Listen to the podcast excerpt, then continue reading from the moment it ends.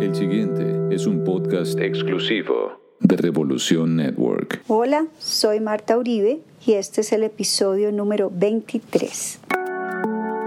A partir de su propia experiencia de vida, Marta Uribe ha creado la filosofía Cumen, que contiene los cinco pilares que los seres humanos necesitamos integrar para fluir en nuestra vida. Coherencia, unidad, merecimiento, espiritualidad y negociables.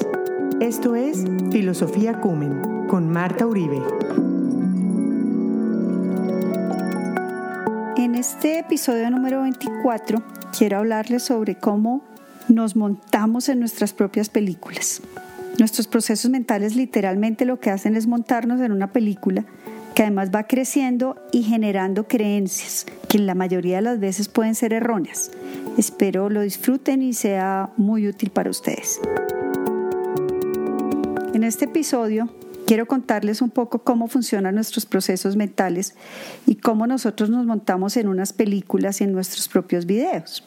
Quiero contarles un poco algo que me pasó hace poco para, para poder ilustrar a qué se refiere con ese proceso mental que va creciendo y generando, digamos, una serie de creencias y es a lo que me refiero cuando digo que nos montamos en un video o en una película. Hace poco, en un proceso de un programa de liderazgo para un MBA, ese módulo de liderazgo, digamos, tenía como varias sesiones y varias partes para hacer con los estudiantes.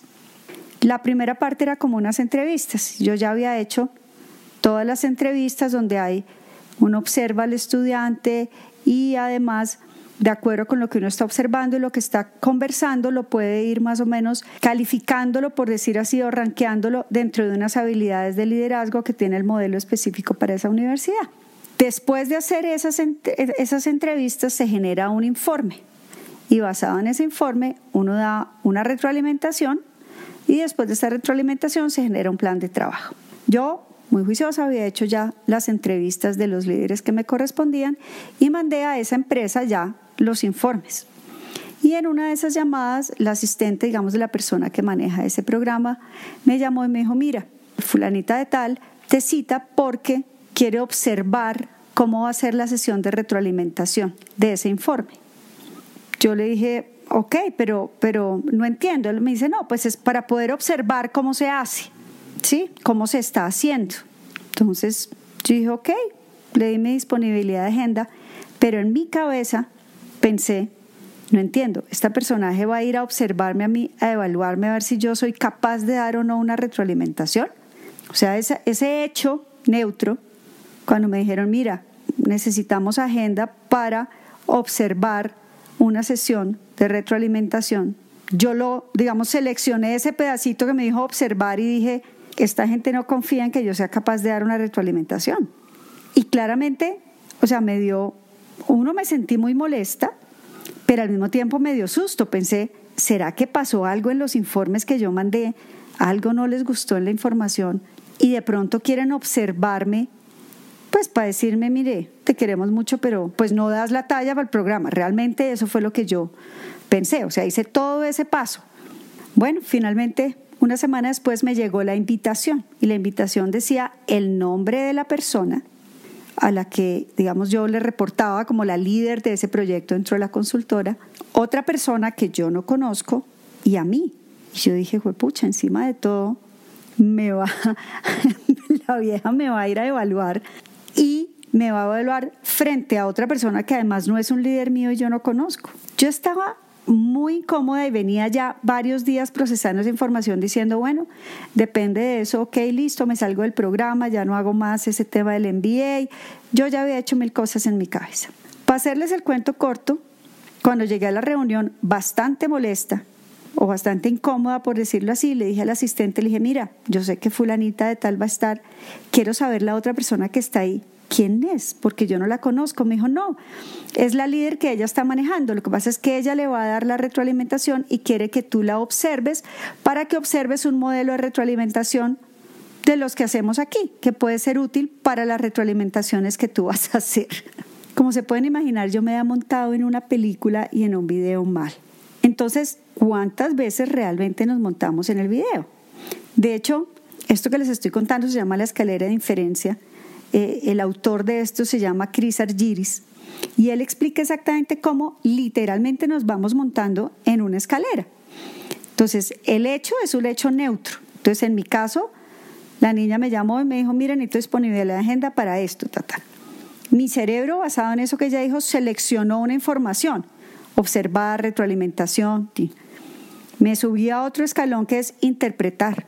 Entonces yo interpreté una cantidad de cosas, saqué mis propias conclusiones y ya tenía una acción clarísima y es decirles, mire, ¿sabe qué? Si no confían, chuleado. O sea, yo a estas alturas de mi vida ya, eh, em, digamos que ya pasé por todo esto.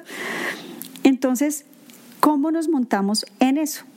Con nuestros jefes, con nuestros amigos, con colegas en el trabajo, con nuestras parejas, con nuestros propios hijos. Llega un personaje a una reunión ese día, entra y nos saluda y yo ya observé ese hecho, selecciono una parte, empiezo a interpretar una cantidad de cosas, saco conclusiones y literalmente me armo un video. Entonces, ¿cómo hago para no armarme el video? Pues primero darme cuenta, pillarme que me estoy armando el video. Todo esto tiene que ver con un tema de autoconocimiento y de conciencia. Cuando yo me doy cuenta que me estoy subiendo a un peldaño más de esa escalera, de un escalón más, entonces lo que hago ahí es decir, venga, espere, tengo que parar. Y ahí yo hago una pregunta y valido. Yo hubiera podido desde el principio decirle a la niña que me dio, que me solicitó la agenda, decirle, mira, explícame en qué consiste la sesión, a qué te refieres con retroalimentación, quiénes van a estar presentes, eh, cuál es la finalidad de la reunión. Yo hubiera podido desde el principio aclarar todo eso si me hubiera dado cuenta que me estaba montando en un video que de hecho yo llegué hasta el final del video. Afortunadamente se me ocurrió preguntar antes de entrar a la reunión. Si no, yo hubiera llegado casi que de una vez a decir, mira, no es necesario seguir. Entonces, ¿cuántas veces nos pasa eso y no hacemos el alto un poquito, preguntamos y validamos qué es lo que está pasando? Para nosotros los seres humanos es mucho más fácil no preguntar. La mayoría de los errores en las organizaciones e incluso en nuestras vidas personales es porque no preguntamos. No no preguntamos, no validamos nuestro entendimiento ni el entendimiento de los otros. Entonces, sobre todo en, la adolescencia, uno se hacía una cantidad de videos. Pero hoy que seguimos estando ya en otros procesos, nuestro cerebro funciona así y va a seguir funcionando así. Por eso hay una cantidad de teoría detrás. Pero por eso lo importante de esto es darme cuenta cuándo me estoy montando en una película, cuándo realmente es un video, cuándo ese hecho neutro está teniendo un impacto mucho más grande en mí. Yo le estoy dando una cantidad de interpretaciones, ya estoy sacando conclusiones y antes de ir a tomar acción, Ojalá incluso antes de sacar esas conclusiones, poder hacer un alto y preguntar, preguntar, validar, tomarnos un tiempo para respirar, para revisar un poquito los hechos con cabeza más fría, menos emocionalidad y poder entender qué es lo que está pasando. Ojalá puedan de pronto leer un poco más de eso que les cuento. Eh, se llama la escalera de inferencia y hay miles de casos. Imagínense y echen para atrás. Acuérdense cuántas veces se han subido ustedes en esto. Todos lo hemos hecho porque ese es nuestro proceso mental como seres humanos. Y que eso les sirva aprendizaje mirando en retrovisor de cómo lo hubiera podido hacer diferente. O sea, si yo antes de subirme al tercer escalón puedo ahí parar y hacer las preguntas adecuadas, entonces me hubiera evitado una cantidad de cosas. Entonces, poder mirar en retrovisor con la finalidad de aprender para de aquí en adelante entonces poder hacer el alto, hacer las preguntas y bajarme de unos videos realmente ridículos, nada que ver y muchas veces no al lugar, por lo menos como este que les conté en mi caso real, que yo duré una semana realmente, pasé una semana mal montada en este video. Espero lo hayan disfrutado, espero hagan su ejercicio de mirar para atrás, cada uno con su retrovisor, y que aprendan para poder hacer altos en el camino y reflexionar antes de tomar decisiones basado en unas conclusiones que muchas veces no son reales. Recuerden que me pueden escribir a mi cuenta en Instagram arroba Marta Uribe Consultoría. Marta con TH. A mi mail marta.uribe arroba muconsultoría.com.co al WhatsApp, código de área en Bogotá, Colombia 57 y el número 320-343-0503. Un saludo especial a todos y hasta el próximo episodio. Bye.